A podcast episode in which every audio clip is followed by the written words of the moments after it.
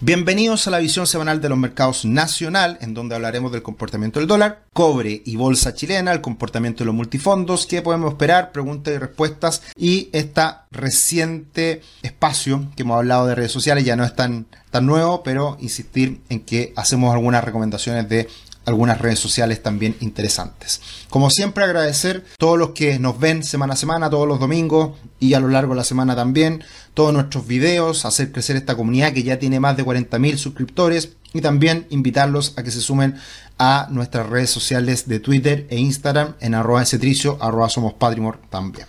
La última semana siguió corrigiendo la bolsa chilena un 2% en línea con el desempeño de las bolsas internacionales.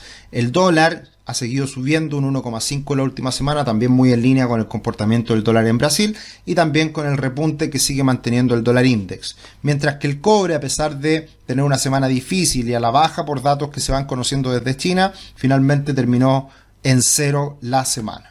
Como noticias relevantes que han impactado al dólar en los últimos días, tener en consideración que en la encuesta de operadores financieros que se conoció esta última semana, ya viene un cambio en las perspectivas de baja de tasa para la reunión de septiembre. Hasta hace algunos días atrás todos esperaban, esperaba yo también, eh, una baja de tasas de 100 puntos base, pero ya se corrigió a 75 puntos base. ¿Por qué? Porque todo el mundo está mirando el dólar, incluso el Banco Central. Y el Banco Central lo dijo en las minutas de la última reunión y también Rosana Costa hace poco que están mirando el precio del dólar y evidentemente puede variar las bajas de tasa futuras en función de cómo va subiendo el dólar. Así que ya el mercado se ha alineado a una baja de tasa de 75 puntos base y por eso también el dólar, a pesar de que ha seguido subiendo, lo ha venido haciendo en una menor magnitud. Y acá tenemos el gráfico con un alza muy importante. El primer punto de, estabilización fueron en torno a los 860, pero esta última semana vimos un alza adicional,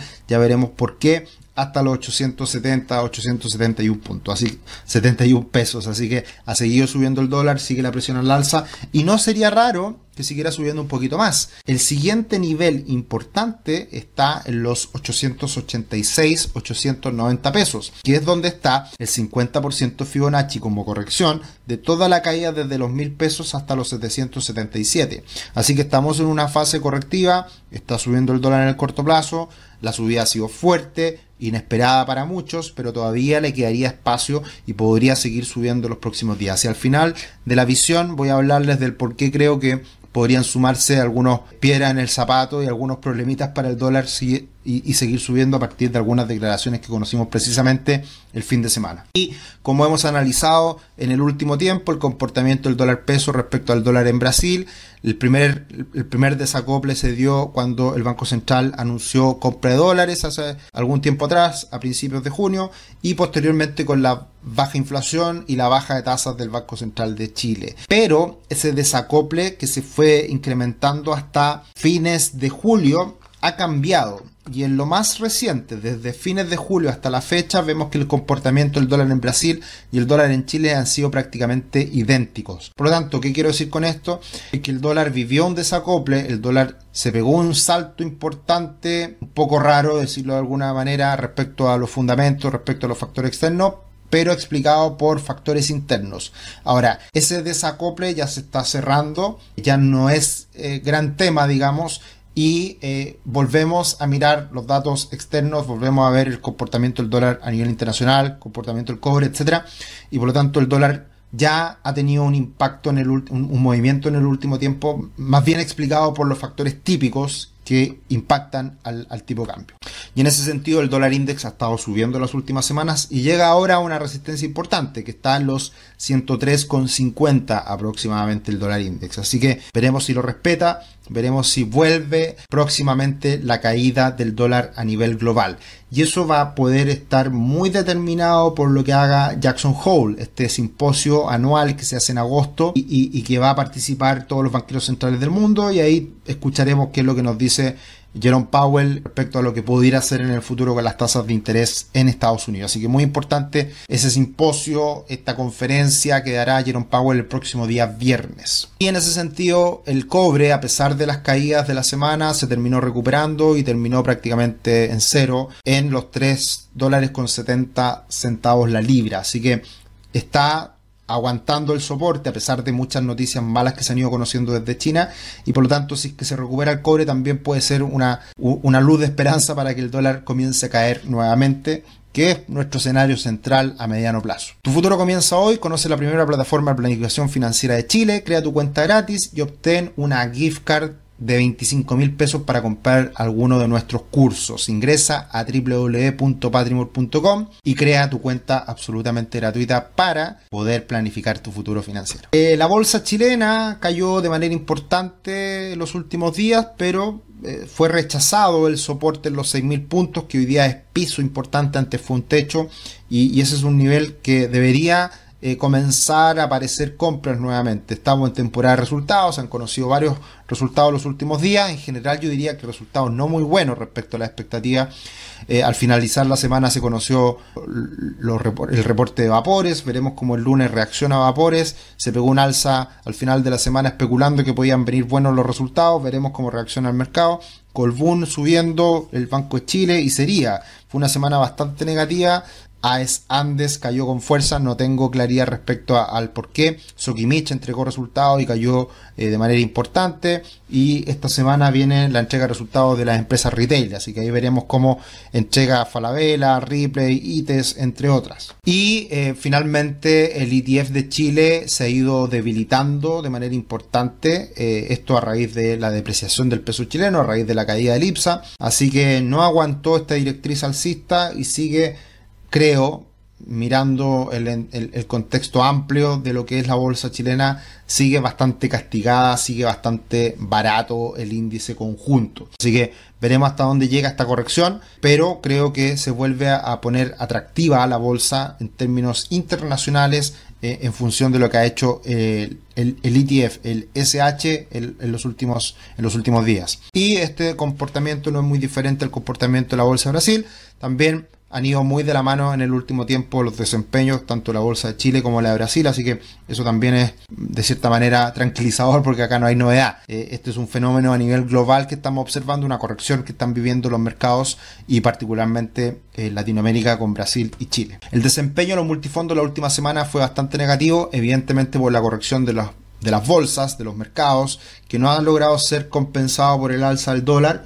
Así que caen fuerte los fondos más riesgosos, fondo A cae un 2,2, fondo C cae un 1,3 y también la renta fija ha caído porque los bonos, las rentabilidades, las tasas de los bonos han seguido subiendo a nivel internacional y eso ha hecho caer a la renta fija. Así que también el fondo E lo ha pasado mal eh, en la última semana precisamente por ese escenario internacional algo más débil para la renta fija. ¿Y qué podemos esperar de cara a los próximos días? Acá tenemos la cuenta corriente que se conoció en Chile el pasado día viernes, al igual que el PIB, un PIB, un tercer PIB trimestral negativo, así que claramente estamos en una recesión, se habla poco de eso, pero estamos pasándolo mal en este momento en términos económicos, una debilidad eh, relevante y también la cuenta corriente esperaba algo mejor, pero salió bastante negativa. Esto quiere decir que están saliendo más dólares de los, que están entrando en el conjunto del saco de dólares que entran y salen en la economía. Y eso también fue uno de los factores que incidió en el alza el día viernes del dólar, que subió por sobre los 870 pesos. Y algo que hay que estar mirando en el inicio de la semana es cómo reacciona el mercado, el, dólar, a estos dichos de Pablo García este día domingo en la, en la tercera, en donde se menciona en el titular, el alza del dólar de las últimas semanas no es algo que altere nuestra estrategia monetaria. Y ya Pablo García en el pasado se mandó algunos comentarios que generaron harto revuelo en el dólar, eh, cuando el dólar subió a los mil pesos o más. Así que yo creo que esto nos va a caer muy bien eh, al interior del Banco Central, estos dichos, eh, porque claramente hay una, ¿cómo decirlo? una discordancia.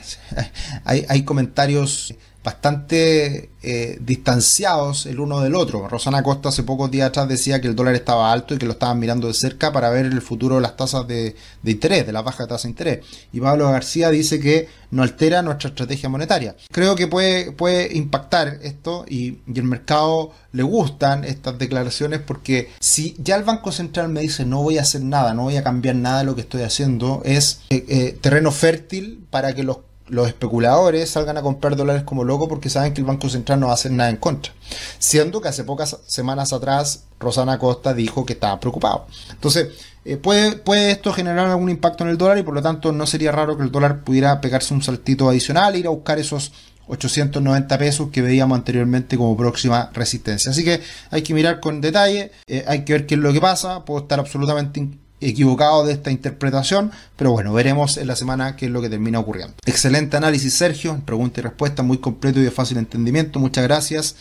Como cada semana, muchas gracias por el resumen, genial. Sergio, ¿habrá correlación entre el aumento del precio de las acciones chilenas y el crecimiento de la fintech en el país, influencers, apps digitales, etcétera? De ser así, las empresas deberían buscar fomentar la educación financiera y generar un efecto en cadena. A ver, el mercado accionario, dólar, todos los mercados en general son enormes y a veces, evidentemente, algún comentario, algún gurú que habla y que da una sugerencia puede generar algún impacto de corto plazo en algún instrumento.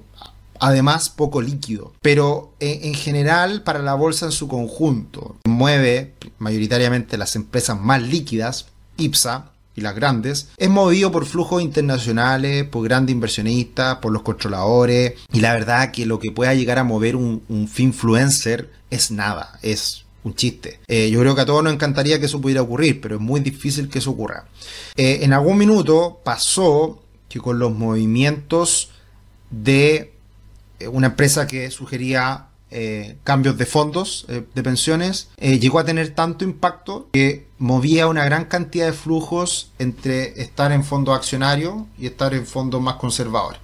Y, eso movía dólares, porque eso llevaba a que las carteras de, de los fondos de pensiones tuvieran que moverse. Pero era porque realmente ahí había un impacto muy significativo de volumen transado. y eso generaba impacto en el dólar y generaba impacto en el mercado completo. Desestabilizaba el mercado completo. Y eso fue un caso raro que ocurrió. Y ahí sí pasaba. De hecho, cuando habían cambios de fondo, recomendaciones de cambio de fondo, ya todos hablábamos en la interna de qué es lo que estaba pasando para ver cómo se movía el dólar en esos días. Eh, ahora, este tipo de comentarios menores y que mueven a poca gente, la verdad que no creo que tenga mucha importancia. Y es buena noticia, sin duda, que haya más influencers que haya más aplicaciones, que haya más oferta. Eh, estamos nosotros en esa, en esa lógica también como Patrimor, pero creo que tenemos poco impacto, así que eh, no, creo que sea relevante y, yo creo que no debieran haber intereses de por medio en donde las empresas se motivaran por educar más a partir de algún interés en particular. Hay que educar más financieramente a la gente porque sí, porque es necesario, tenemos esa convicción